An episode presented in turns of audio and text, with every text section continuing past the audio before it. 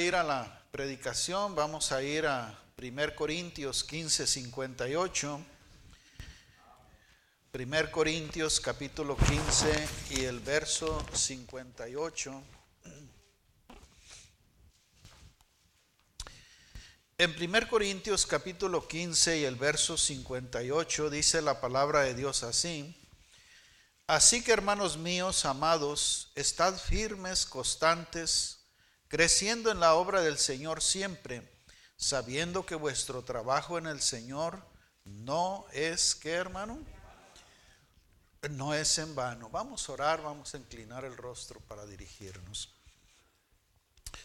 Querido Padre, gracias grandemente le damos por el privilegio que tenemos cada uno de nosotros de estar aquí en su casa de oración, de alabarle con los cantos, de adorarle con los diezmos y ofrendas que los hermanos han dado.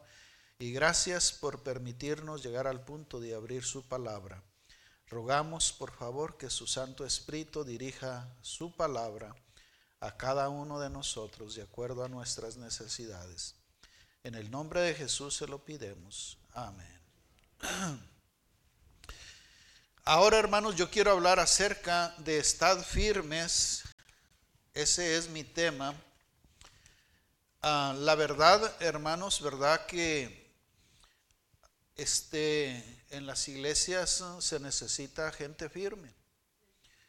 a gente, hermano, verdad, que esté trabajando, gente que esté creciendo, como dice la palabra de Dios. Y muchas de las veces nosotros vemos gente que se parece estar firme, pero después ya no los vemos y nos damos cuenta que no tenían la firmeza que nosotros pensábamos, ¿verdad? Y yo quiero hablar de unas cosas, hermanos, que la Biblia nos enseña, que nos ayudan a ser cristianos firmes. Porque si usted quiere ser un cristiano firme, lo puede ser. Si la Biblia dice que debemos de estar firmes, quiere decir que lo podemos hacer, ¿verdad que sí? Entonces, en primer lugar, hermanos, vamos a ir a la Biblia, el libro de Mateo capítulo 7 y el verso 24. Mateo capítulo 7 y el verso 24, vamos a ver qué nos dice la palabra de Dios ahí en Mateo.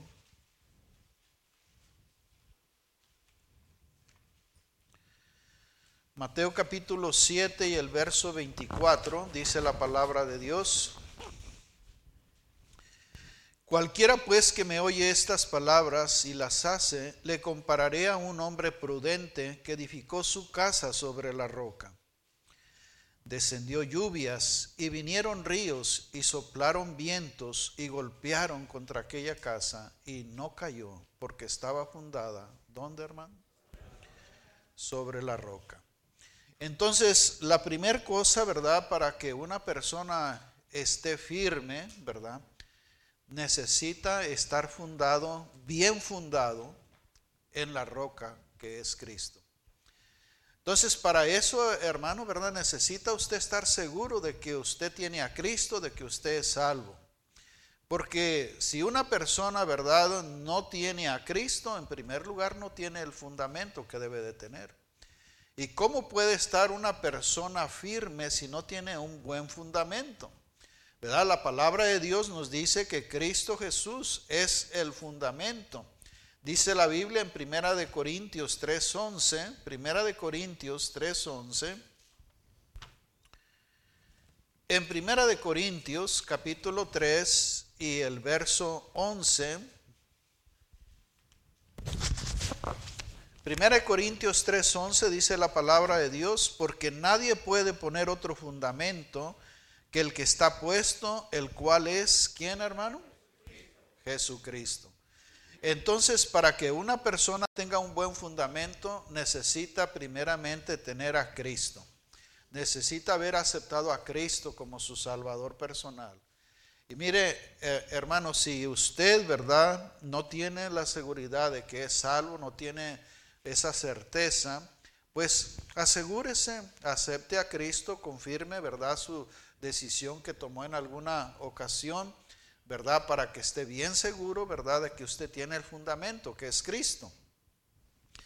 Ahora, cuando usted ya aceptó a Cristo como su Salvador personal, hermano, van a venir tempestades a su vida. Van a venir cosas a, su vida que ah, esas son las que van a demostrar qué tan firme está usted. El que usted tenga tiempo en la iglesia no determina qué tan firme está muchas de las veces. El que venga bien arreglado y de corbata a la iglesia no, determina que usted sea una persona firme. Lo que mostró aquí, hermano, en el libro de Mateo, lo que mostró lo que eh, la casa que estaba firme fueron las tempestades que azotaron. Dice la Biblia que vinieron tempestades y la casa que estaba bien fundada no cayó. Entonces lo que mostró que, que esa casa estaba bien firme fueron las tempestades que, que pasó y aún quedó firme.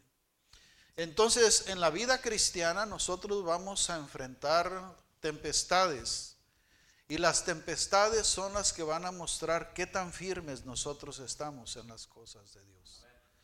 No va a ser el tiempo que tenemos, no va a ser el traje, no va a ser el, don, no va a ser nada de eso lo que, lo que muestra la firmeza. Lo que va a calificar nuestra firmeza son los problemas, las tempestades que vamos a enfrentar en nuestra vida. Ah, como pastor, hermano, yo he visto, ¿verdad?, personas que han pasado por tremendas tempestades en su vida. Algunas veces hay hermanos, hermanas que el doctor les ha declarado que tienen cáncer. Y las personas muchas de las veces pueden renegar contra Dios y pueden ah, renegar de su fe y alejarse de Dios en su enfermedad.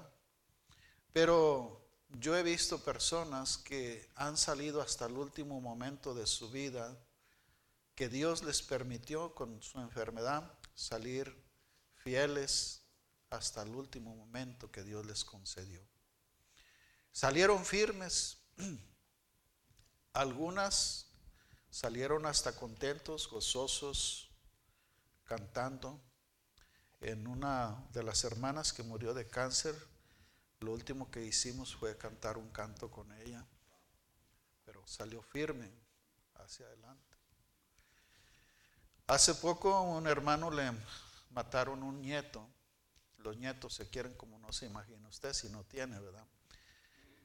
Y yo dije, ahora sí este hermano se va a hacer para atrás. Había pasado por problemas, pero no como estos problemas que vienen a la vida. De, y se miraba el dolor en él y el dolor de... Había perdido un hijo hacía tiempo pero no le vi que tuviera, que hubiera pasado por ese dolor como pasó por este nieto. Y yo dije, ahora sí, el hermano se va a aventar para atrás. Y era un hermano, hermano, que estaba saliendo a ganar almas continuamente conmigo. Y solamente se quedó atrás un sábado de cuando pasó eso. Y luego continuó firme haciendo lo mismo que estaba haciendo. Eso no es cualquier cosa, hermano. Esas tempestades azotaron fuerte contra el hermano o la hermana, pero siguieron en, el mismo servicio con el Señor, sufriendo el dolor, lo que haya sido, pero no cayeron, no se, no se desanimaron, no se desalentaron. Entonces, muchas de las veces, hermano, usted va a pasar por cosas dolorosas, cosas fuertes en su vida, enfermedades, pérdidas, de esposo, esposa, pérdidas de hijos. Y muchas de las veces nosotros nos preguntamos por qué nosotros si nosotros somos hijos de Dios. Y algunas veces, hermano, algunos reniegan, se van, otros quedan firmes. Entonces, ah, eso va a mostrar, hermano, ¿verdad? Que tan firmes nosotros estamos. Las tempestades que vienen a nuestra vida. Ahora la Biblia dice que estemos firmes, pero que también estamos creciendo, ¿no es cierto? Ahora la palabra de Dios, hermano, nos enseña entonces que para crecer espiritualmente, entonces necesitamos, ¿verdad? La palabra de Dios. La Biblia dice en Primera de Pedro capítulo 2 y el verso 2, Primera de Pedro 2, 2, En primera de Pedro, capítulo 2 y el verso 2 dice la palabra de Dios, desead como niños recién nacidos la leche espiritual no adulterada para que por ella crezcáis para salvación. O en la salvación también. Ahora, déjeme decir una de las cosas. Yo he tenido la experiencia de ver hermanos, hermanas que a veces aceptan a Cristo y no, no son fuertes, no son llevan una vida muy, ¿cómo le diré? Muy débil. Ah, su crecimiento de ellos no es normal. Y muchas de las veces nosotros, ¿verdad? Les animamos y le decimos, hermano, ¿cómo va con la Biblia? Hermana, ¿cómo está con la Biblia?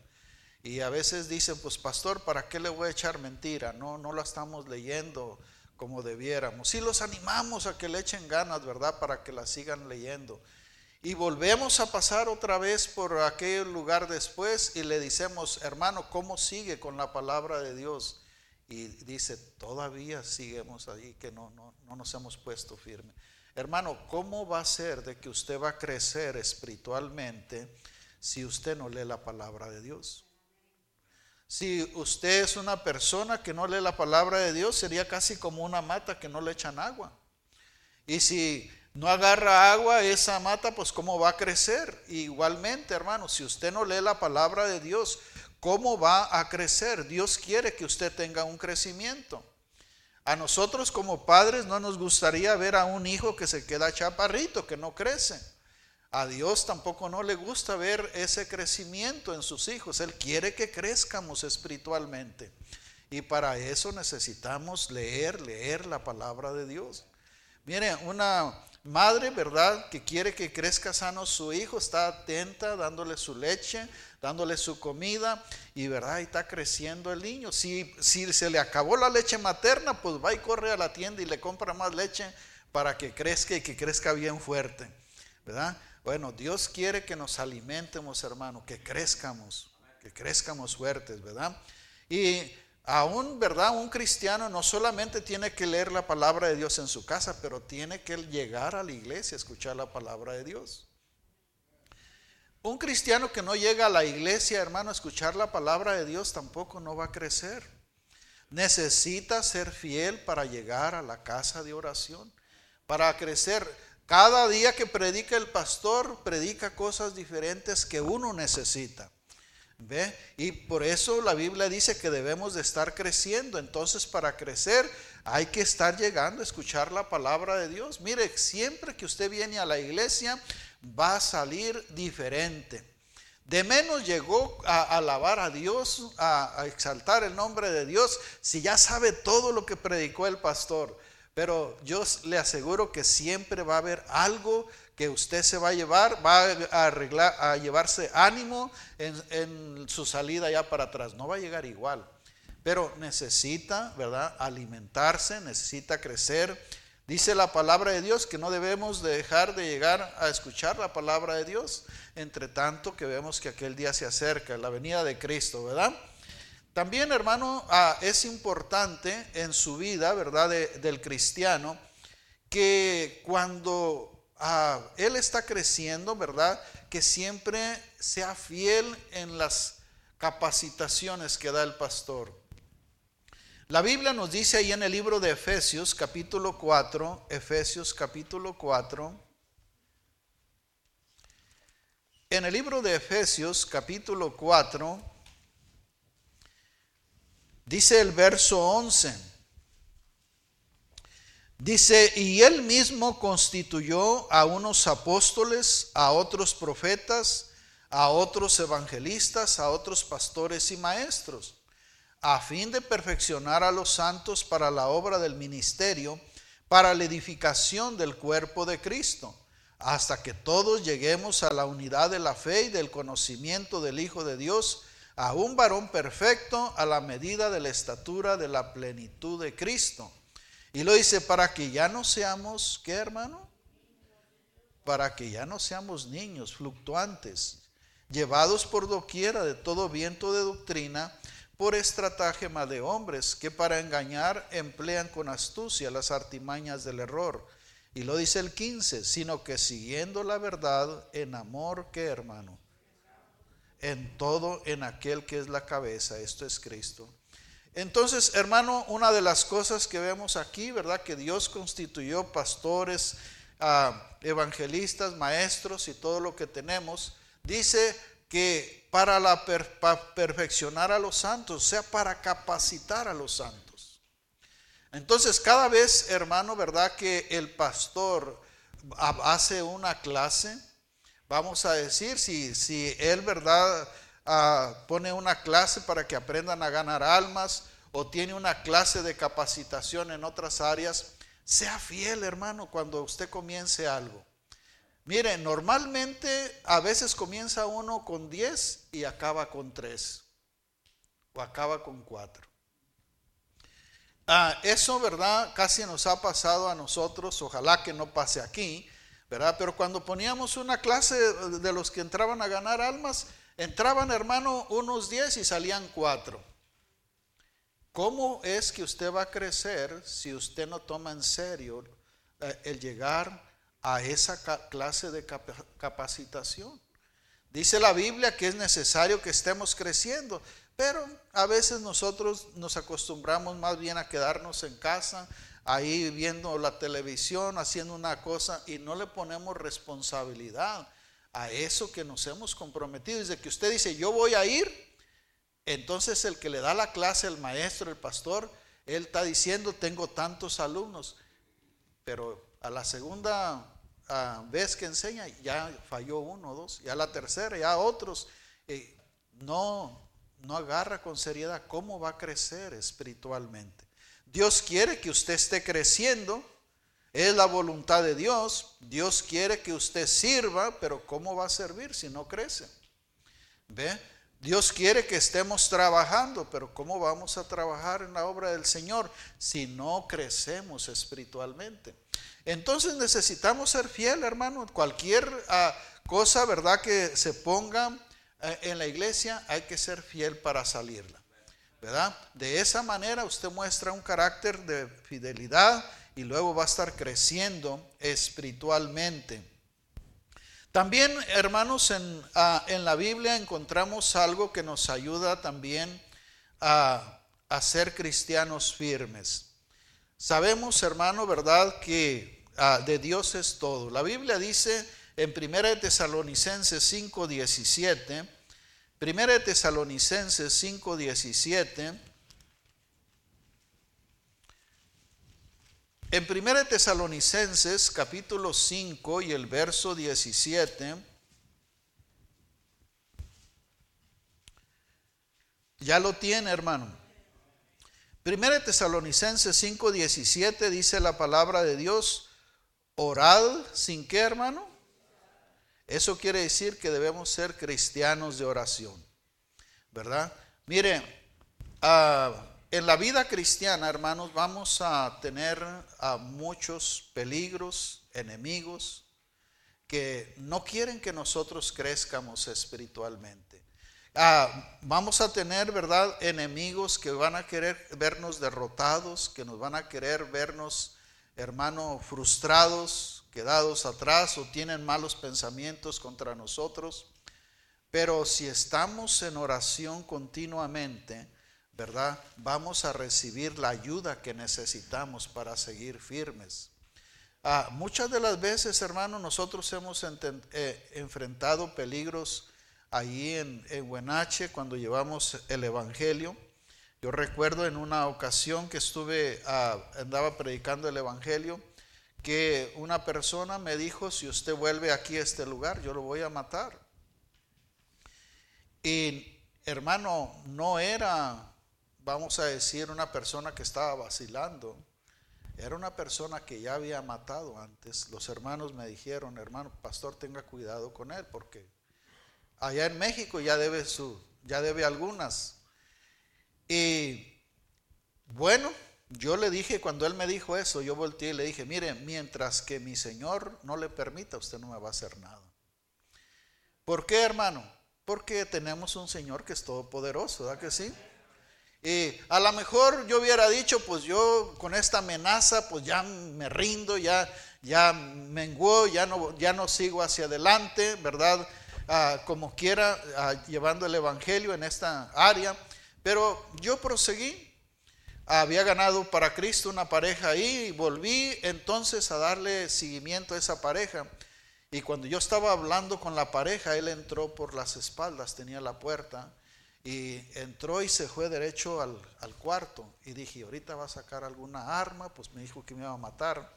Y pues rápido, hermanos, yo lo que le iba a decir a esa pareja, yo creo que se lo, si, si iba a tardar 20 minutos, se lo dije en 5, porque le, le di tan recio, ¿verdad? A la plática y dije, si oigo que sale de allá con alguna arma, pues la puerta me quedaba ahí cerquita, brinco para afuera, ¿verdad? Y entonces, va, no salió del cuarto. La pareja fue al servicio en otro día, que era el domingo, y ya me dijeron, pastor, le mandó a decir ese hombre que si usted vuelve lo va a matar a garrotazos. Le dije, bueno, de garrotazos a balazos. Y hay un grande cambio, le dije, ya ya si me alcanza, entonces ya vamos a ver, ¿verdad? Y pero qué, hermano, yo seguía orando. Sí, Señor, ah, estoy en tus manos. Si ese hombre me mata, pues es porque tú lo permitiste. Pero yo estaba orando. Y seguí, hermano, y entonces en, e, ah, fui, seguí dándole crecimiento a la pareja. Y en esos días él mandó traer su esposa y sus hijos de Michoacán. Los michoacanos son malos, No, todos, ¿verdad? Eh, este, y ahí tiene que gano para Cristo a su esposa y gané para Cristo sus hijos. Y la esposa de este hombre era una mujerota, hermano, que yo pienso que le tenía hasta miedo. Pero fuerte, ven, y me dijeron, allá en el rancho esa mujer es respetada, me decían las que la conocían. Y yo dije, no, pues, pues mire, desde que vino para acá, ya no me amenazó, ya cuando la mujer vino y comenzó a llegar a la iglesia, comenzó a llegar a la iglesia y luego sus hijos comenzaron a llegar a la iglesia. Y este hombre miró un cambio en la mujer. Y no, pues ya no, no decía que me mataba, yo seguí llegando, yendo a su casa, ¿verdad? A que a seguirles dando seguimiento a su esposa, a sus hijos.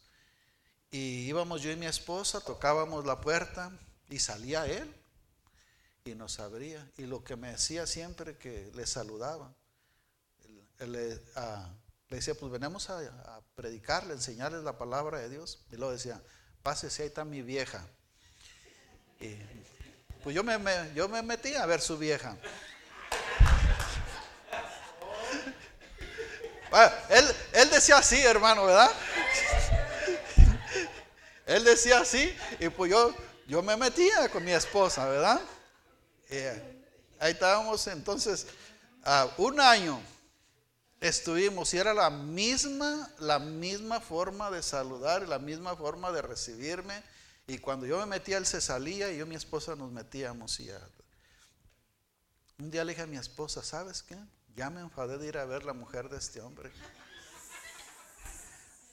Ahora a él y que toco la puerta y lo mismito que me dijo y luego le puse cuidado y le dije, ahora no vengo a ver a su mujer, vengo a verlo a usted. Pasaba más saliva que nada. Yo dije, a ver, si me va a matar, aquí es donde me va a matar, ¿verdad?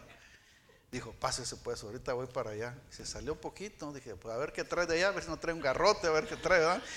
Ahí estaba yo listo. Y no, pues se metió, se sentó y le expliqué y aceptó a Cristo. El hombre que me iba a matar, el Señor hermano, ese enemigo lo puso a los pies de Cristo. Y ya en, en esos días él se iba a ir para, se había pensionado ya y ya se iba a ir para de, de ahí. Y me mandó llamar. Y fui y me dijo, pastor, le mandé llamar porque quiero regalarle mi carro. Dice, quiero regalarle mi carro para que siga llevando el Evangelio. Y un buen carro. Y me sirvió bastante. Yo digo, hermano, ah, como muchas de las veces, ¿verdad? el enemigo quiere asustarnos a nosotros, el enemigo quiere debilitarnos, el enemigo quiere hacernos retroceder. Pero cuando usted es un hombre de oración, hermano, usted sabe que está en las manos de Dios, hermano. Nada te va a pasar si el Señor ah, no lo permite. La Biblia nos dice en el libro de Daniel, capítulo 6 y el verso 10, Daniel 6, 10. En el libro de Daniel, capítulo 6 y el verso 10, dice la palabra de Dios aquí, 6.10 dice, cuando Daniel supo que el edicto había sido firmado, entró en su casa y abiertas las ventanas de su cámara que daban hacia Jerusalén, se arrodillaba tres veces al día y oraba y daba gracias delante de su Dios como lo solía hacer antes. Entonces se juntaron aquellos hombres y hallaron a Daniel orando y rogando en presencia de su Dios. Fueron luego ante el rey y le hablaron del edicto real. ¿No has confirmado, edicto, que cualquiera que en el espacio de treinta días pida cualquier dios o hombre fuera de ti oh rey, se ha echado en el foso de los leones? Respondió el rey diciendo, verdad es, conforme a la ley de Media y de Persia, la cual no puede ser abrogada. Entonces respondieron y dijeron delante del rey, Daniel, que es de los hijos de los cautivos de Judá, no te respeta a ti, oh rey, ni, ni acata al edicto que confirmaste, sino que tres veces al día hace su petición. Cuando el rey oyó el asunto, le pesó en gran manera y resolvió librar a Daniel y hasta la puesta del sol trabajó para librarle. Pero aquellos hombres rodearon al rey y le dijeron, sepa, oh rey, que es, el, ah, que es ley de Media y de Persia, que ningún edicto o ordenanza que el rey confirme puede ser abrogada. Entonces el rey mandó y trajeron a Daniel y le echaron en el foso de los leones. Y el rey dijo a Daniel, el Dios tuyo, a quien tú continuamente sirves, ¿qué hermano? Él te libre. Y fue traída una piedra y puesta sobre la puerta ah, del foso, la cual selló el rey con su anillo y con el anillo de sus príncipes para que el acuerdo acerca de Daniel no se alterase. Luego el rey se fue a su palacio y se acostó, ayunó, instrumentos de música fueron traídos delante de él y se le fue el sueño. El rey pues se levantó muy de mañana y fue apresuradamente al foso de los leones y acercándose al foso llamó a voces a Daniel con voz triste, le dijo, Daniel, siervo del Dios viviente, el Dios tuyo a quien tú continuamente sirves, ¿te ha podido librar de los leones? Entonces Daniel respondió al rey, oh rey, vive para siempre. Mi Dios envió su ángel, el cual cerró la boca de los leones para que no me hiciesen daño, porque ante él fui hallado inocente y aún delante de ti, oh rey, no he hecho nada malo. Entonces se alegró el rey en gran manera a causa de el, del mandato, o sea, de, dice acerca de Daniel, dice, y mandó sacar a Daniel del foso, y fue Daniel sacado del foso y ninguna lección se halló en él, porque había, ¿qué hermano? Y dio orden el rey y fueron traídos aquellos hombres que habían acusado a Daniel y fueron echados en el foso de los leones. Y ellos sus hijos, sus mujeres, y aún no habían llegado al foso al fondo del foso cuando los leones se apoderaron de ellos y quebraron todos sus huesos. Hasta ahí vamos a dejar la lectura, ¿verdad? Como el rey también más adelante se mira, ¿verdad? Que glorifica a Dios. Pero déjeme decirle una de las cosas, hermano. Daniel era un hombre de oración. Dice la Biblia que tres veces al día oraba. No lo querían, Así como a nosotros tampoco los cristianos a veces no nos quieren la familia, no nos quieren en el trabajo, no nos quieren en algunas áreas, ¿verdad? Pero, hermanos, si si usted es una persona de oración, no importa que nadie lo quiera, si lo quiere Dios es suficiente, ¿verdad? Y la palabra de Dios nos dice, ¿verdad?, que estos hombres tramaron hacerle daño a Daniel. Cuando ellos, ¿verdad?, no hallaban por dónde hacerle mal, dijeron, le vamos a hacer mal por esta área. Y ya fueron con el rey, hicieron el edicto, ¿verdad?, de que no pidieran a ningún otro Dios más que al rey. Ellos dijeron, ahora sí ya tenemos a Daniel. Acabamos con Daniel. Pero no se daban cuenta que Daniel tenía un Dios todopoderoso, hermano. Muchas de las veces donde nosotros andemos, donde nosotros estemos, va a haber gente con malos pensamientos que quieren, hacernos daño. Ah, hace un tiempo, hermano, que yo trabajé en un lugar donde yo llegaba todos los días bien contento. Pero ya tiene tiempo, tiene tiempo de eso. No le voy a decir el tiempo porque va a decir, uh, ¿verdad? Pero recuerdo que ah, en ese entonces yo no tenía papeles de aquí para estar en Estados Unidos. Y había un hombre que tenía un permiso. Y me dijo, dice, mira José, dice, va a venir la migración. Y pues te van a llevar. Yo tengo un permiso. Y sacó el permiso y sí, yo lo leí, ¿verdad? Que era de un abogado de ahí de Troy Cities. Y sí vino la migración, como dijo él. Y estábamos, ¿verdad? Ahí, entonces salió él a, salió él a, a lonche y ya no regresó. Y se estaba pasando el tiempo, le dije a la mayordoma, pues hace mucho tiempo que salió el otro trabajador y salió y no viene y yo tengo que ir a agarrar el lonche. Y dijo, deja ir a ver qué pasó. Y ya se fue la mayordoma, salió y viene para atrás y me dice, José dice, ya no va a regresar. Se lo llevó la migración. Pero si traía un permiso él, ¿cómo se lo llevó la migración? Sí, dice, se lo llevó la migración. Hermano, yo no tenía nada, sin embargo, yo fui el que me quedé y el que tenía el permiso se lo llevó. ¿Por qué, hermano? Porque tenemos un Dios que cuida de nosotros, hermano. En los peligros, en los enemigos, en todo, tenemos un Dios que cuida de nosotros. ¿Ve? Usted va a enfrentar problemas, hermano, pero si usted es un hombre de oración, usted va a ser una persona firme. Porque la firmeza, hermano, ¿verdad? Viene de parte de Dios. Dios. Dios es el que nos cuida, nos protege, nos ayuda a salir adelante, hermano. ¿Verdad? Otra cosa, hermano, solamente quiero tocar, ¿verdad? Acerca de la firmeza, de ah, una cosa que ah, últimamente que quiero tocar, y solamente un versículo, yo creo que voy a usar más. Vamos a ir al libro de Mateo, capítulo 18 y verso 21. Mateo 18, 21.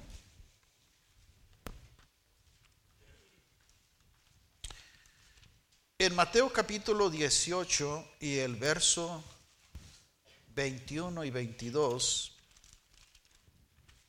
ya lo tiene, hermano. Dice la palabra de Dios, entonces se le acercó Pedro y le dijo, Señor, ¿cuántas veces perdonaré a mi hermano que peque contra mí? ¿Hasta siete? Jesús le dijo, no te digo hasta siete, sino aún hasta setenta veces siete.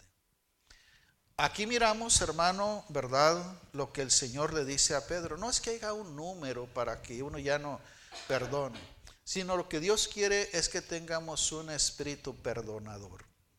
Sabe que ah, si nosotros no tenemos un espíritu perdonador, no podemos estar firmes en la casa de Dios.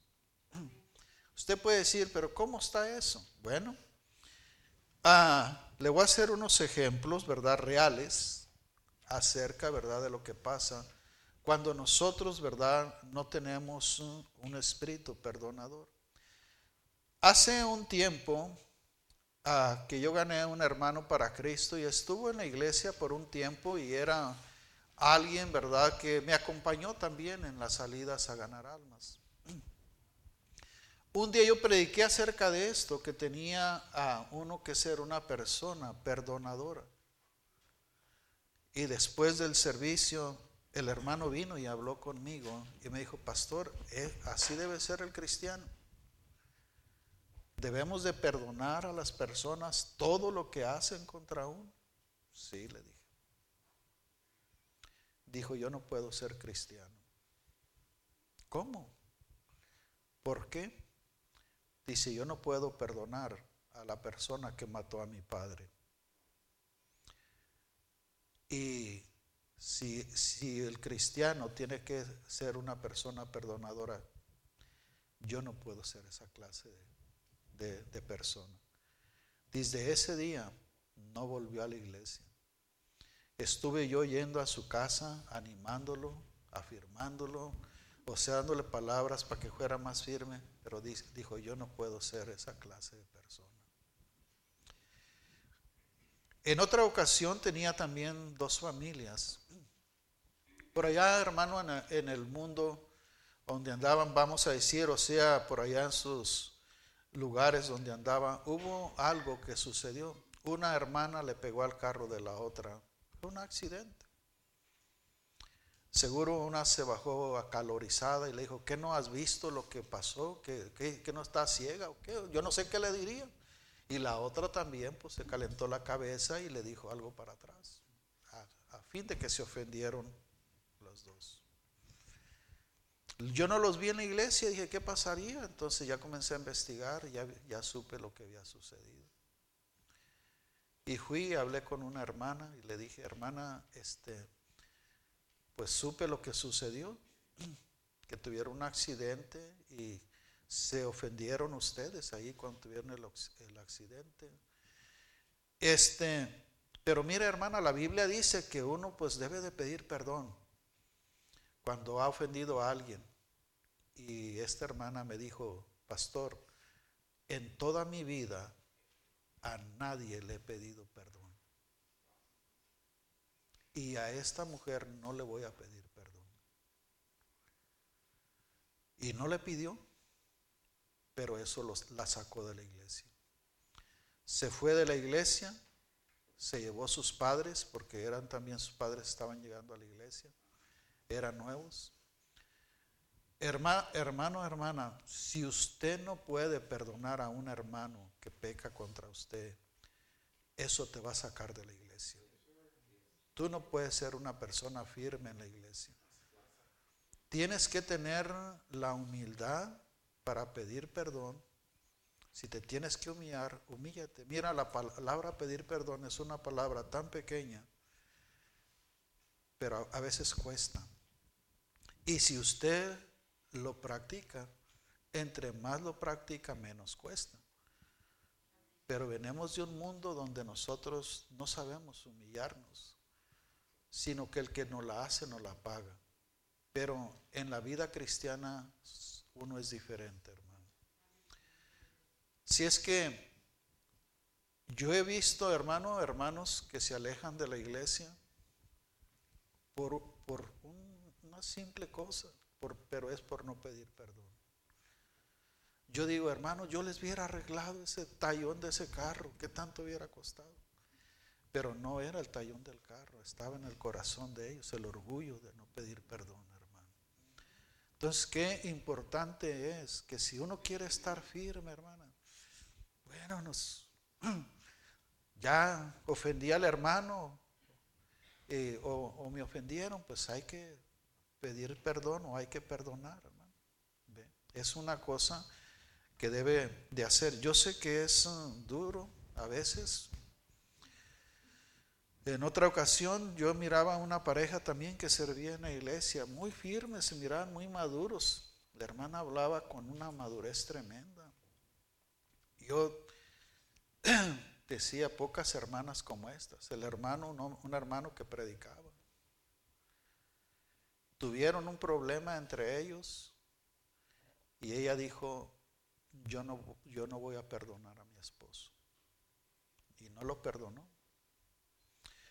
Yo llevé cartas a la hermana escritas por el, esposo, donde él se humillaba pidiéndole perdón. Y dijo ella, esto yo no lo voy a perdonar. No lo perdonó, pero también lo, sacó de la iglesia, la sacó de la iglesia con toda familia. Ahora, hermana, uno nunca se pone a pensar, que los que van a llevar más son los hijos también, no nomás uno. Cuando usted se sale de la iglesia, pues sus hijos se van a salir de la iglesia. Después los hijos van a andar ahí en el mundo de cholos, van a andar uh, este, sufriendo ellos y a causa de la decisión que hicieron los padres. Muchos de esos hijos, hermano, acaban muertos en la juventud. Este, la madre, el padre se alejan de Dios y muchas de las veces vienen castigos donde más nos duele a nosotros. Pero a veces eso no nos hace recapacitar. Entonces, cuando usted pase, hermano, ¿verdad? Por un problema, sea pronto para arreglar eso. No deje que, no dé lugar a que Satanás siga añadiendo cosas para que se haga más grande el problema.